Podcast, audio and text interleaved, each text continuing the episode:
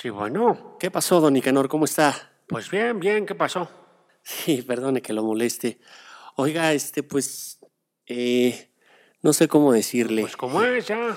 Eh, no, mire, oiga, ¿Qué? ¿cree que me pueda hacer un paro? A ver, dime de qué se trata. Bueno, fíjese que, digamos que tuvimos una... Ya corriste a la pola, manchado. No, no, no, cálmese, don Nicanor.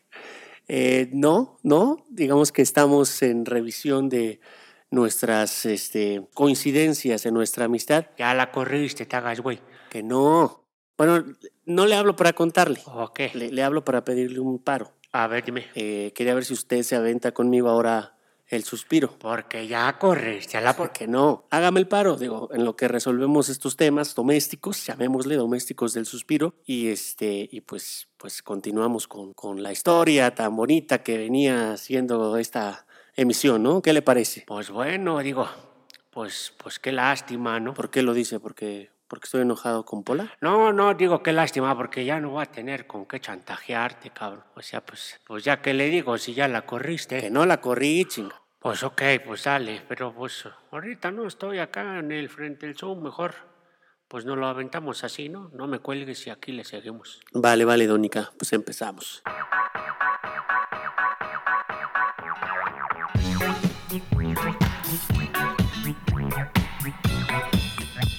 Pues bienvenidos sean a todos nuestros suspirantes, eh, como cada semana. Eh, estoy aquí en el suspiro de Tocino, esta vez por temas que pues no es necesario revelar. Eh, vamos a hacer el suspiro con nuestro co-conductor, llamémosle backup, pero también estrella, siempre, siempre puesto aquí con el equipo, con la camisa puesta del suspiro, para poder traer hasta ustedes un, un suspiro más, un suspiro más. Y pues denle la bienvenida a mi eh, co-conductor de esta emisión, a Don Nicanor. Ay, cabrón, hasta que me presentas como se debe. Aunque eso de backup, pues backup pues nalgas, ¿eh? Oh, no se ha sentido. Pero bueno, pues sí, pues aquí estoy, porque Lalo corrió a Pola. Que no la corrí, chingada. Porque no, no empieza, ya ve que a veces los medios están más que listos por la noticia, por la nota, y van a salir en primeras planas que yo, que yo hice algo que no No hice. te hagas, güey, tú estás como, como el gatel con sus cifras. eh, lo que no se ve, eh, no se mide. Ya, cuéntale la, la verdad. Dinos, ¿por qué la corriste? Don Nicanor, no, no es necesario. Este, en realidad no, no es esa versión, no es real lo que usted está diciendo. Eh, yo tengo otros datos y me gustaría que no nos enfocáramos en eso. ¿Por qué no empezamos a que me ayuden? Como cada suspiro, creo que es importante agradecer a la audiencia que nos escucha cada episodio. Y pues, pues nada, mandar los saludos respectivos. No sé, ¿usted no quiere mandar saludos a alguien? Bueno, pues yo un primer saludo pues a Pola, que pues espero que pues que lo tome con filosofía de mejores este de mejores trabajos te han corrido Y dele chingada. y pues pues ahí, ahí la llevas. ¿no? No la corrí, chingada madre. A ver, vamos a hacer una cosa, don. A ver, ¿ahora qué? Mm, No quiero tener dificultad con usted y tampoco quiero que se haga un chisme, así que, por favor, eh, hagamos esto de manera profesional. ¿De acuerdo? ¿Por qué no? ¿Por qué? ¿Si no me corres o qué? Oh, que la chinga. Bueno, ya. Eh, no va a mandar saludos, yo sí voy a mandar No, sí, saludos. sí, yo voy a mandar saludos, espérate. Pues un saludo ah, especial a todas mis burbujas. Ah, caray, ¿cómo que a sus burbujas, Dónica? Sí, pues obviamente sí los escuché el episodio pasado. Pues yo les hablo a mis burbujitas. Así les digo ahora, a, pues a mis poliamores, que como eh, bonitas burbujas en el parque de Chapultepec me protegen con su amor y caricias. Pues obviamente solo entre nosotros. Somos una, una comuna responsable, ¿verdad? Ah, cabrón, Dónica. No, pues excelente. Cuídese mucho. Esas burbujas pueden tener otras burbujitas adentro, ¿no? Ah, bueno, pues eso sí, pero, pero bueno, el saludo es para todas ellas. Ellas saben quiénes son. Eh, no necesito decir sus nombres. Ok, bueno, también este, vamos a mandarle saludos. Eh, ya nos escuchan en Colombia. Ay, cabrón. Sí, ya nos escuchan en Colombia, nos escuchan eh, en Argentina también, nos escuchan en Estados Unidos, eh, en todo el territorio nacional. Digamos que estamos aprovechando que todos los tenemos sentaditos ahí, guardaditos en su casa y pues estamos creciendo. Seguimos como la curva del coronavirus, aunque dicen que ya se está aplanando, la de nosotros no. Pues es, es muy buena noticia. Oiga, sí, qué importante, ya se está envolviendo. ¿Qué se me hace que por eso? Que, que, que no, que no vaya a decir lo que iba a decir. Bueno, está bien. Pues ya que estoy a estar aquí piloteando, en una de esas ya voy a, tener que aventarme los dos pinches programas, porque así como van, pues me voy a quedar como el, el suspiro del Donica. Para, para, hasta me gusta el nombre. El suspiro de Donica. Y mira, sería así como el, el intro, el suspiro de Donica. Cálmese, ya para. Vámonos, ¿eh? Va. Acuérdatelo por si pasa Pero bueno, algo. ya, déjenme a mí sí saludar. Un saludo directamente a todos nuestros escuchas de a suspirantes de Colombia, a los de Iztapalapa, a los de Ya Milpalta. no te van a escuchar porque ya no está la pola. la chingada que, que, que el que es suspirante sigue adelante. Ay, cabrón, hasta podría ser así consigna como de, como de protesta.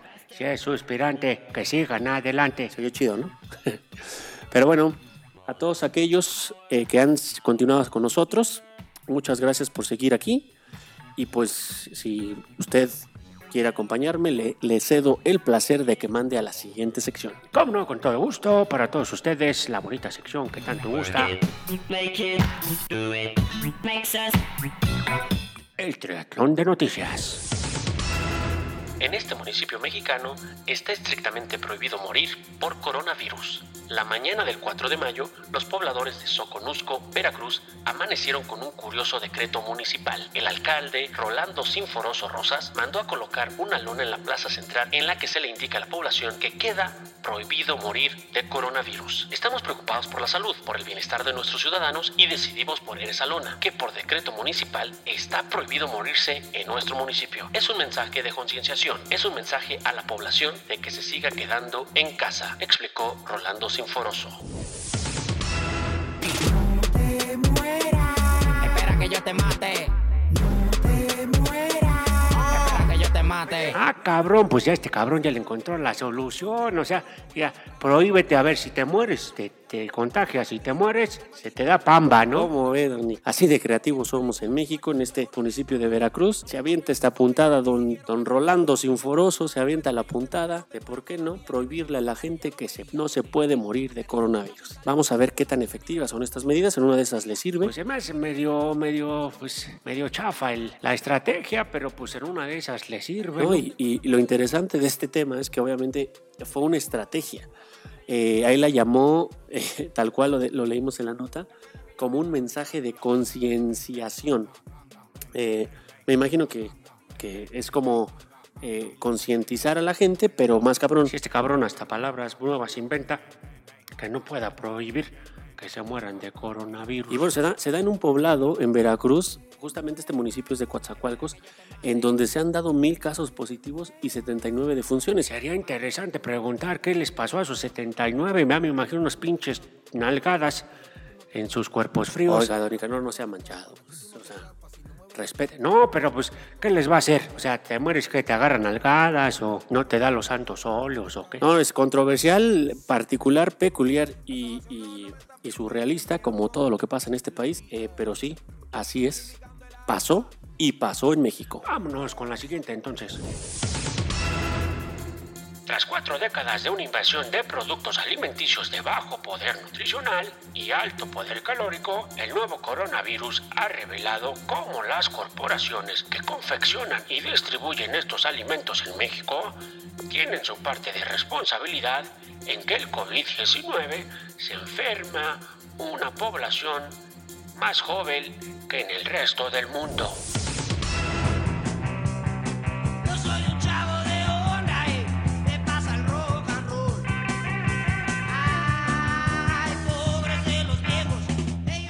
Ya lo sospechábamos, Dónica, y todo esto se da porque justamente hay una fuerte presencia en personas entre 30 y 40 años, así como una sobrerepresentación de la mortalidad en edades más jóvenes, según en su momento lo dijera eh, Hugo López Gatel. De esta manera, la media de fallecidos en el país se ubica a los 57 años, o sea, en realidad casi que de la edad de Pola. Ándale, cabrón.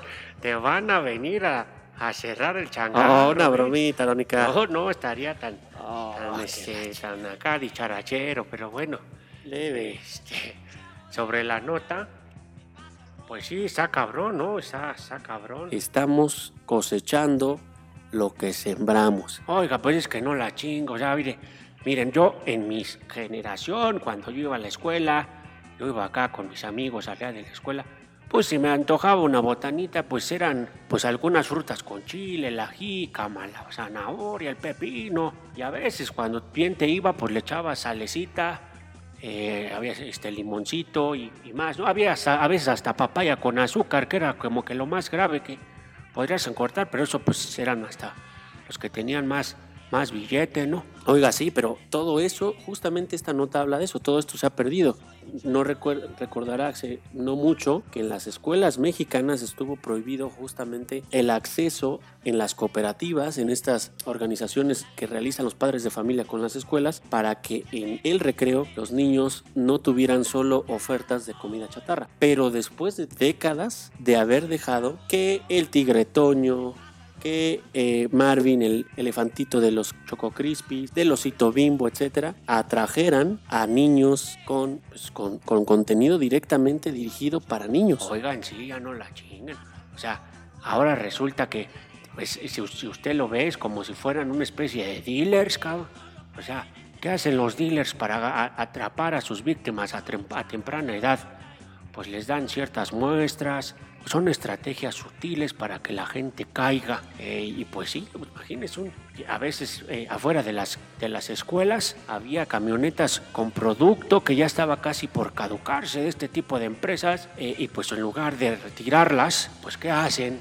Pues las venden o muy barata, las señoras, ah, pues muy alegres porque está muy barato el artículo de, del, pues que de la Pepsi, del Bimbo, se lo compran a sus chamacos y haga de cuenta, automáticamente tienen a los niños yonkis de azúcar para el resto de su vida. Así es, ¿no? Lo, lo describió muy bien, porque sí, estas estrategias de, pues sí, manipulación, de atraer a, eh, generaciones de niños a que prueben alimentos que están saturados de harinas, de azúcar, de sal, que de alguna manera lo único que provocan es principios de diabetes. Usted no sé si recuerda, pero llegamos a ser el país número uno en diabetes infantil. La diabetes se dice, Bueno, que diabetes. ¿cómo creen los pobres chamacos que deberían estar jugando? Gordos, aparte desnutridos, cortos y desnutridos. ¿Cuántos iba a haber eso? Ese es un tema muy importante, Donica, que usted justo le está dando. No necesariamente los obesos en este país están nutridos, están saturados de cosas que no le sirven al organismo. Y esto, como nos dice la nota, está causando que en población que típicamente no debería de estar muriendo, pudiera estar dándose el caso de que gracias a la alimentación en azúcar excesiva, grasas saturadas y harinas refinadas, justamente esté pasando una desgracia mayor a la que nos iba a traer si hubiéramos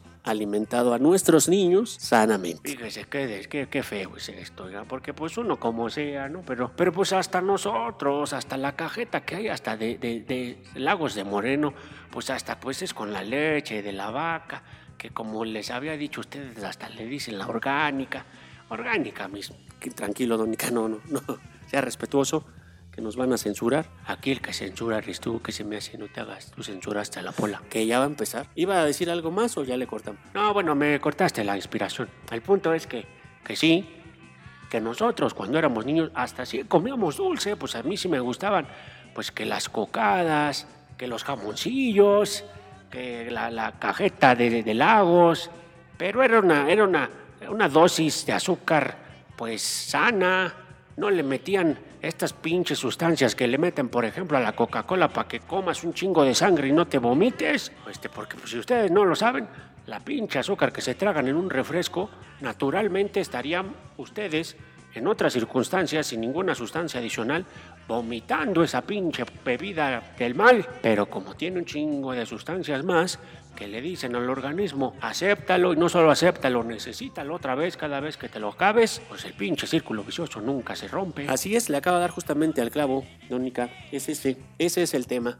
Eh, pero bueno, creo que no íbamos tan mal. El etiquetado de los, de los cereales y de todos los alimentos, los ingredientes etiquetados en, en los envases de todos los productos, es un paso para eh, componer este tema. Y yo estoy seguro que en la conciencia popular va a quedar de que tener diabetes, tener problemas de- del corazón relacionados con alimentación, etcétera, van a empezar a ser un temor que va a cambiar los hábitos de consumo. Eso espero. Oiga, pero como yo recuerdo que ustedes dieron una nota en unos en algunos lugares en donde no hay opción. O sea, ahí solo hay Coca-Cola y ni siquiera hay agua. Ese es justamente, este es otro tema, Donica, que seguramente van a tener que corregir pronto, porque sí, hay poblados en donde gracias a este regalo de las refresqueras de no tener agua potable para sus habitantes, pero sí para sus refrescos, también les está pegando durísimo el coronavirus. Pues sí, coman frutas y verduras.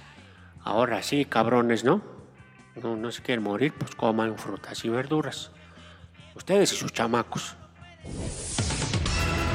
Hablar solo no es de locos. Conversar con uno mismo tiene muchas ventajas. Según el psiquiatra Luis Rojas Marcos, es un desahogo y rebaja la tensión emocional. Poner palabras a los sentimientos con o sin público ayuda a sacarlos de la cabeza. Rojas Marcos afirma que es bueno antropomorfizar a los animales y a las plantas. Los efectos son similares a comunicarse con el ser humano. Para el psiquiatra, la gran ventaja de hablar solo o con público es que al poner palabras a los sentimientos, los sacas de tu cabeza, haces tu versión de los hechos y cuentas tu historia. Make a change for once in my life. Pues eso es oiga.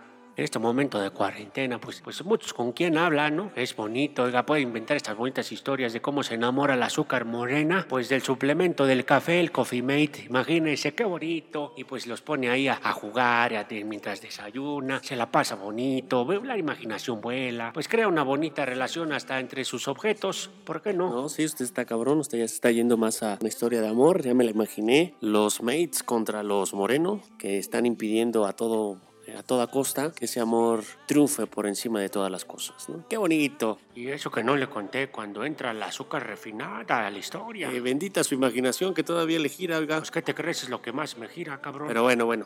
Eh, pero sí, un poco lo que está comentando el doctor Luis Rojas. Eh, si usted es de esas personas que le habla a las plantas, las saluda, posiblemente mis tías, eh, que les, les da los buenos días, al estilo la señora esta de la película de, de Escuela de Vagabundos de Pedro Infante. Eh, yo creo que usted la conoce, Donica. Claro que sí, pues es esta actriz muy guapa, Blanca de Castejón. Eh, su personaje se llamaba Emilia de Valverde. Eh, sí, era, era un poquito fastidiosa, pero le daba sabor a, la- a- a- a la película. Sí, ¿cómo de no? hecho yo, yo diría que es como el antecedente de Phoebe, la de Friends. ¿Usted la conoce? Sí, claro, también la conozco. Si yo soy de mundo y atemporal. Ay, güey. Pero sí, o sea, un poco lo que, lo que está comentando el doctor Luis Rojas, psiquiatra de esta nota, habla de algo que seguramente nuestros suspirantes, eh, más de uno lo ha pensado, más de uno lo hace sin cuestionarse, y más de uno al despertar y no ver a alguien a un lado, porque obviamente muchos están pasando esta cuarentena eh, de asolapa, pues no tienen más que, pues, ¿por qué no? Bailar con la toalla, mientras estás trapeando, bailas con la bonita escoba, eh, eh, ¿cómo no? Este, cantas con el peine, usted sabe, ¿no? Esas cosas que, que pues todo mundo hacemos en la intimidad, pero, pero que no platicamos cuando, cuando estamos en, en público, ¿no? En la vida pública. Pues sí, pero es bonito, oiga, tener, tener aquí hasta su alter ego, tener aquí hasta su, pues a alguien este, que, que pueda hablar. Yo lo veo por el lado de que, pues, si tú dices, como dice el doc, este que dice la nota, pues cuando tú empiezas a ponerle sonido a tus ideas, las escuchas, escuchas, como que pues hay una manera de validar qué tanta pinche mierda hay en tu cabeza y hasta la puedes seleccionar de mejor manera. Sí, justamente, Única, justo ese es el, el- el tema de ponerle nombre a los sentimientos, nombrarlos. Eh, una vez que, que- que le pones nombre a algo, primero es el camino para entenderlo mejor, para reconocerlo y obviamente para, para poder trabajar con ello. ¿no? Ay, cabrón, hasta psicólogo saliste tú. Pues sí, coincido, coincido plenamente con el doctor. Pues eso de hablar solo no es malo. ¿O no, Lalo? Sí, güey, sin pedo. Todo, todo bien. Sí, todo bien. Pues sí.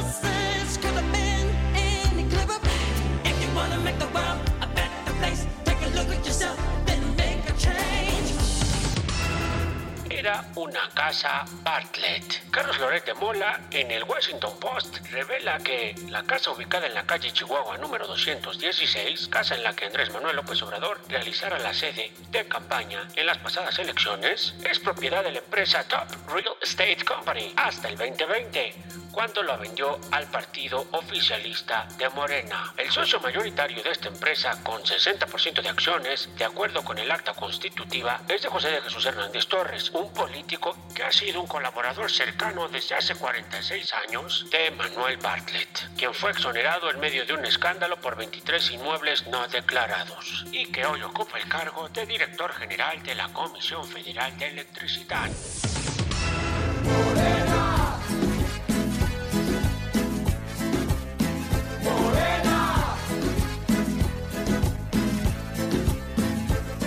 Hacer historia llegó el momento del mal gobierno, llegó el final.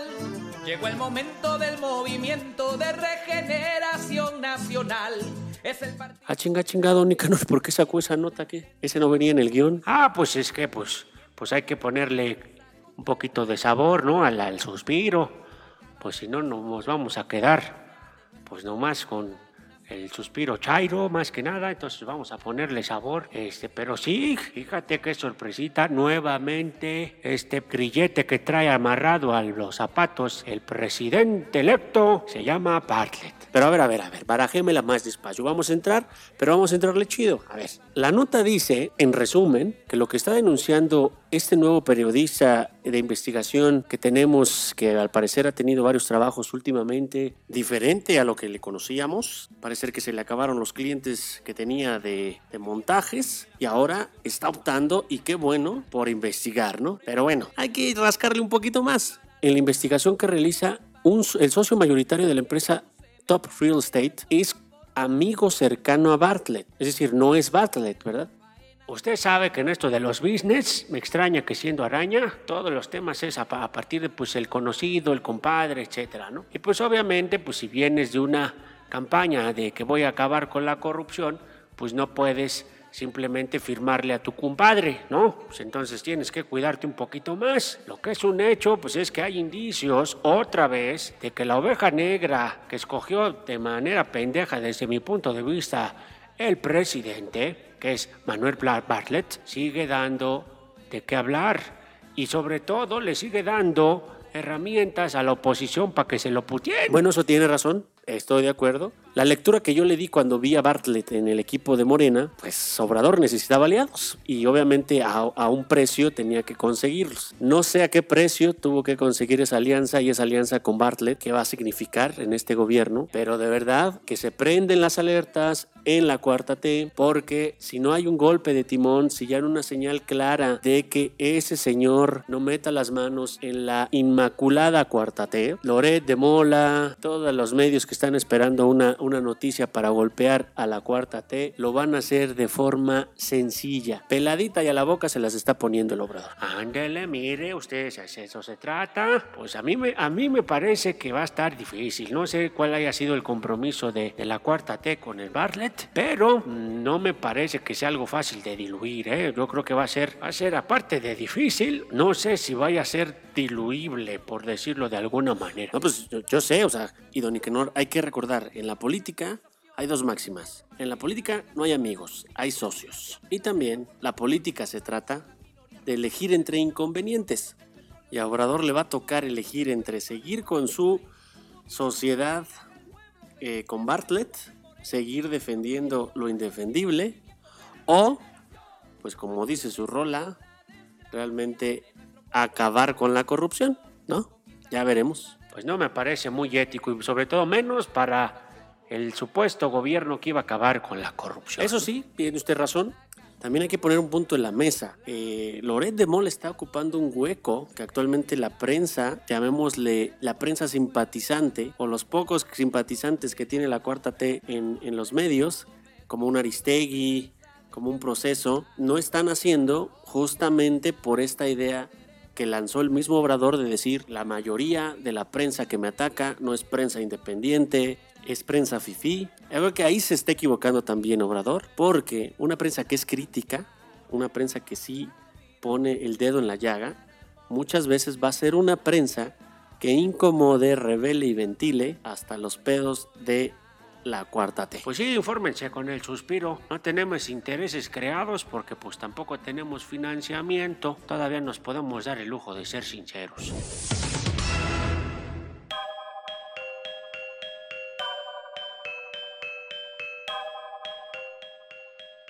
Desgracias de salud en la historia de este planeta han habido muchas. ¿Qué similitudes hay entre las pandemias que la humanidad ha sufrido? Esto es las pandemias en nuestra historia. Órale, sí nos quedó bueno este el promo, ¿eh? Pero bueno, no hagamos esperar al auditorio. ¿Qué, qué tenemos preparado? A ver, cuéntales, Lalo. No, pues sí, Dónica. Eh, pues la idea es dar un paseo en la historia de nuestro planeta. Eh, a veces muchos creemos que esto del, de la, del coronavirus es un tema, eh, es un castigo de Dios, es una situación excepcional. ¿Por qué hicimos que fuimos castigados por alguna fuerza divina, una cosa así? Ándale, estos güeyes que dicen que ya no, no, no vamos a la iglesia, ¿no? Unos dicen, ah, eso que, eso hasta para mí me parece anticuado. Ándale, sí, sí, Dónica, justo. Este, pero bueno, sí, tenemos aquí una investigación de tres casos de pandemias en, el mundo antes de que esta que, estamos viviendo hoy se diera, ¿no? Entonces, ¿por qué no nos ayuda justo con la primera peste que escogimos para traer en esta sección? Claro que sí, claro que sí, como no, con todo gusto. Vamos a hablar de la peste bubónica, que según la historia se, se tiene registrada como la primera gran peste eh, pues a nivel mundial que pudo eh, afectar a la especie humana, que justamente, eh, no sé si sepa la local, ¿sabes por qué se llama bubónica? Bubónica, fíjese que sí, A ver, cuenta. em, eh, justamente, lo, y, pero lo acabo de aprender ¿eh? en, en un libro este, que justamente estoy leyendo. Ah, caray, ¿a poco sí te gusta leer? Sí, claro, en algunas ocasiones leo. ¿Y cuál, cuál estás leyendo? Pues justamente un libro que se llama La peste, de Albert Camus. Muy bueno, por cierto, se los recomiendo. Ah, está buenísimo, ¿cómo no? Eh, y justamente se contagiaban casi igual que, que como en la peste de Camus. Pero a ver, cuéntale a los auditorios de qué es lo- por qué bubónica. Así es, don por, pues es bubónica porque a esta inflamación, eh, principalmente en los ganglios, eh, como por ejemplo puede ser la zona de la ingle, llegan a aparecer prácticamente bolas llenas de pus eh, que se inflaman por una reacción del sistema inmune. A, ese, a esa inflamación se le llama bubón y pues justamente la peste bubónica, uno de los síntomas eh, que derivaba es tener bubones en ganglios infectados. Así es, tres puntos para el señor. Parece ser que se hizo la tarea. Pues sí, me ganaste el dato. Pero déjame te cuento más de esta peste. Además de que se llama bubónica por, por estos bubones, esta surgió por aquí, por el año 1540, por ahí, eh, después de Cristo. Eh, parece ser que la plaga llegó a Constantinopla y pues este fue, se fue extendiendo eh, de puerto en puerto hasta llegar al, mar Mediterráneo. Y pues como quizá ustedes recordarán, y para los que les gusta la historia, pues seguramente sabrán que en aquellos años el mar Mediterráneo y los puertos aledaños eran princip- principales rutas de comercio de aquellas, de aquellas regiones. Imagínense, eh, y como en la actualidad la peste se propagó gracias a, a la circulación de la población, que en ese entonces quizá las llevaban los eh, marineros o, o las tripulaciones de las diferentes embarcaciones mercantiles. Así es, Donica, pues sí, en, en- en este tema de, de la movilidad, que ahora le llamamos en tiempos modernos, principal transporte que es un cuerpo infectado, una persona infectada, es prácticamente el por qué las enfermedades de este tipo se propagan en mayor o menor medida, en una velocidad este, más importante, si esta movilidad es mucho más acelerada, ¿no? Como lo es ahora. Así es, Lalo. Y bueno, más datos te doy de esta,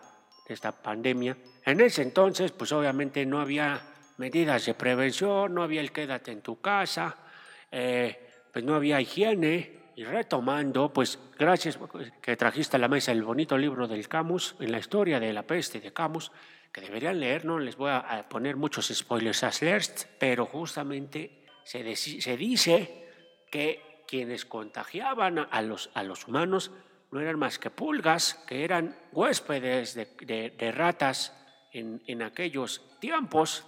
En ese entonces no había higiene, entonces en todos lados había ratas, había contagios masivos. La cosa se puso grave. Oiga, y dígame, esa, esa epidemia o pandemia, ¿en dónde, ¿en dónde pasó? ¿Se tiene identificado el foco? Pues mira, eh, sí se tiene identificado a través de la historia. Los historiadores eh, refieren que eh, pues lo que en su momento fue el poblado de Ragusa, que hoy llamado Dubrovnik, chécate la pronunciación, Dubrovnik, que bueno, para los que se informan con Chumel, eh, queda en Croacia. Eh, pues es prácticamente es un lugar que hoy día prácticamente en donde en aquel entonces fue el principal foco de infección. Pero mira, aparte otro dato interesante de este tema, ¿sabías que la peste bubónica dio origen también, además de la primera peste, a la primer cuarentena? Pues sí, justamente en este poblado de Dubrovnik, en lo que hoy es Croacia, se decretó una suspensión del intercambio marítimo con otros puertos de 30 días. Sí, le cerraron el paso a los puertos de Marsella y Venecia tratando de contener el contagio. Así que, eh, pues háganle caso. Ya me imagino el gatel de aquellos ayeres, pues con cómo les decía a todos, tenía que ir atrás de todos. Oye, quédate en casa, compadre, quédate en casa, quédate en casa, ¿no? No, si hubiese, debió estar cabrón. Eh, ya me imagino cómo comunicaban, si acaso a, puro pinche grito. No, y pues obviamente lo que sí vieron es que sí, pues como la, las consecuencias de la peste eran realmente dolorosas, muy dolorosas esos bubones, el sistema de salud en ese entonces, pues obviamente ni sistema había como tal, ¿verdad? Pero bueno, pues sí, esa fue la primera, la primera, el primer gran brote de una enfermedad que se tenga registro. Pero a ver, tú qué nos traes, Lalo, a ver, cuéntanos. Pues sí, don Nicanor, yo le traigo por el, el tema de, de la otra pandemia que, que no muy lejana, esta ya está más para acá, de hecho se dice que se erradicó por ahí de los años 70, es la pandemia de la viruela.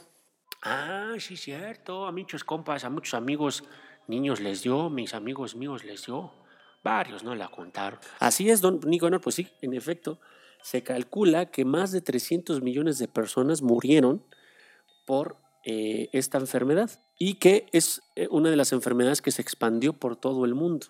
Se tiene registro también en esta pandemia eh, de la primera vacuna a nivel mundial, la primera vacuna que se desarrolló por ahí del siglo XVIII, eh, que justamente, y miren lo que son las cosas de la historia, fue eh, desarrollada y promovida por el Imperio Español en aquellos años. Esta enfermedad que se caracteriza por brotes en la piel, en donde es prácticamente muy notorio el brote de las erupciones en la piel por esta enfermedad. Eh, se tiene registro de que desde el siglo XVIII dio su primera aparición o sus brotes justamente en Europa y fue erradicada hasta 1970 que se tiene el último registro de un caso de viruela en el mundo. Ah, caray, mire qué cosas. O sea, duró un chingo con nosotros desde el siglo XVIII, por ahí de los 1700. Se tiene registro que tan solo en el siglo XX la, la viruela mató hasta 300 millones de personas y 500 millones en los últimos 100 años de existencia. O sea, no es cualquier chingadera. Oiga, esto sí está cabrón. Y si nosotros acá con el coronavirus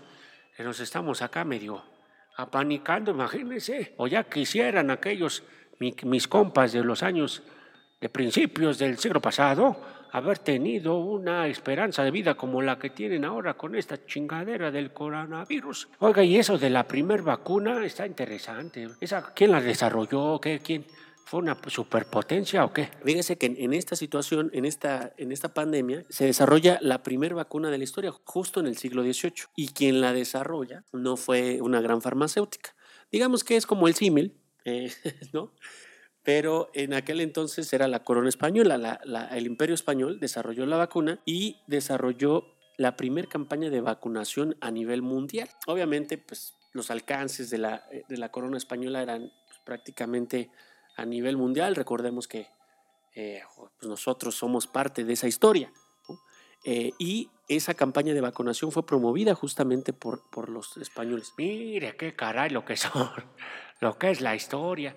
Hijo, yo le traigo después de esta lo que viene siendo la gripe española. Para que se dé una idea, de esos 800 millones que podemos contar eh, entre el siglo, el siglo XX y los últimos 100 años de existencia de esa, de esa pandemia, se hablaba de que mataba a uno de cada tres que lo contraía. No la chingue. No, pues estaríamos aterrados. Si con el 5% promedio mundial que se tiene ahorita estamos paniqueados, imagínese un 33%, no la chingue. Sí, estaríamos, estaríamos graves. Bueno, gracias a, a los esfuerzos en el siglo pasado, en los 1900, de la OMS, se pudo erradicar la enfermedad y se dice que oficialmente en 1980 fue el año en donde no hubo más casos registrados a nivel mundial. Pero qué bonito, ¿no? Siempre hay una como una historia feliz, una historia en donde pues la ciencia, la colaboración, eh, pues nos ayudan a superar este tipo de dificultades, ¿no? Oiga, sí, qué bueno, pero, pero pues espero que no se vayan a tardar dos putos siglos, que, que pues yo no vaya a alcanzar vacuna, ni tú tampoco. Pero bueno, cuéntenos usted la última pandemia que tenemos para esta sección. Pues fíjese, yo le cuento que, que pues es la, la llamada gripe española. Pero la primera particularidad, ¿de dónde crees que viene la gripe española? Es como esa adivinanza de el caballo blanco de Napoleón. No, no, no, esa es pregunta seria. Pues yo asumo que de España, ¿no?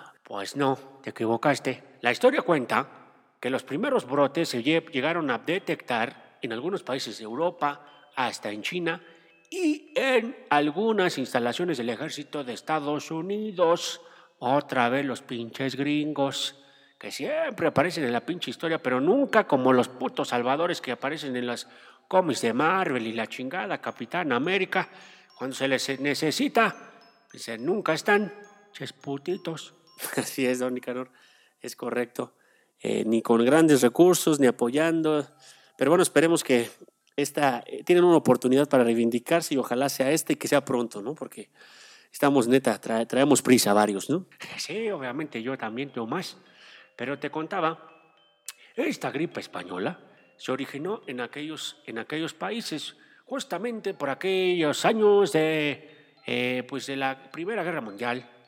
Pero en esos ayeres, España, que era uno de los países neutrales, es decir, que no andaba acá de pinche este, desmadroso en las guerras, eh, pues le puso foco justamente a, la, a la detección eh, y la divulgación de la información de una gripe muy diferente a las que se conocían. Ande, mire. Y luego, o sea, ¿y luego qué pasó? Pues que por justamente ellos andar de pinches hocicones, pues todos los demás haga de cuenta que le hicieron bullying a España, entonces los otros pinches países, que a lo mejor fueron los causantes, pues ¿qué crees? Pues le echan la culpa a España, ¿no? Pues sí, le dijeron así a España, a ver, el que tenga las orejas calientes es el que se echó el pedo. Y pues que España se toca las orejas y, y pues todos, ah, éjele, éjele, tú te lo echaste. Y pues sí, bautizaron a la gripe como gripe española. Desde entonces, por ahí de 1918 empezaron eh, a detectar esta situación y se dice que entre 20 y 40 millones, imagínense, de personas, bueno, murieron por esta, esta pandemia en un año. Ay, cabrón, estuvo fuerte. Y fíjese lo que son los paralelismos de la vida. En aquellos ayeres se diagnosticaba en muchos casos que los pacientes morían por neumonía bacteriana secundaria. Se da un poco como la situación en el presente. Otro dato particular es que en aquellos años eh, pues fueron los principios de lo que hoy conocemos como el cubrebocas, pero en aquellos años pues como no había tanto material sofisticado, se las arreglaban para ponerse un pedazo de tela con una gasa detrás y le llamaban máscaras, las masks. Las masks les decían que, ah, ponte la mask, ¿no? Este, y no era como que te ponías la del santo y te pones a dar unos putazos. O sea, y justo esa máscara que ahora nos dicen que no usamos, ¿no? Que no sea de tela. En una de esas se ponían esas chingaderas y, y en realidad no se estaban protegiendo tanto, ¿no? Pero pues era lo que había, ¿no? Pues, ¿cómo, ¿Cómo le hacían? En ese entonces no había plástico.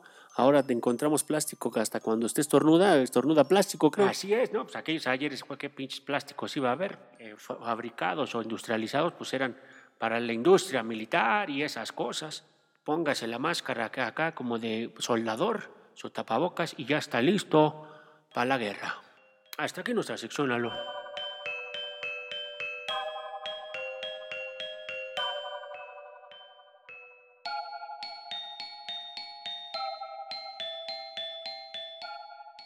Pues vamos, listo. Donica, llegamos a su sección. Fíjate que ya estoy cansado.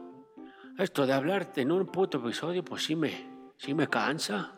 Creo que me vas a tener que dar un bono de riesgo de trabajo. Ah, cabrón, si ni sueldo le doy, ya quiere bono. Ah, cabrón, eso me recuerda que tengo que hacer una pequeña demanda. No, no, cálmese, cálmese. Lo hacemos por el amor al arte, ¿no? Por el placer de, de estar con los suspirantes, de pasarla suave, ¿no? Pues sí, un poquito. Bueno, pues tú más que yo, pero, pero bueno, pues sí. Pues bueno, yo, yo ya para irme rápido voy a dedicar esta canción. ¿A quién crees? No sé, alguna, alguna chiquita de sus burbujas. No, ¿cuáles burbujas? No, te la voy a dedicar a la pola. Ya que tú estás de pinche rejego y que la corriste, le voy a dedicar esta bonita canción a, pues, la coconductora de este, este suspiro, esperemos, pues que pronto regrese, porque pues la neta sí me canso. No sé si le aguanta el paso este cabrón. Ah, tampoco le chille, si quiere que regrese, si no, pues, pues ni pedo, pues, ¿qué, qué le vamos a hacer, no? Míralo, cabrón, por eso, por eso te dejan, pinche orgulloso mamón. Oh, que la Entonces, pues bueno, no le hagas caso a Lalo, Pola. Esta canción es para ti. Y pues bueno, como dice la canción, Baby One More Time.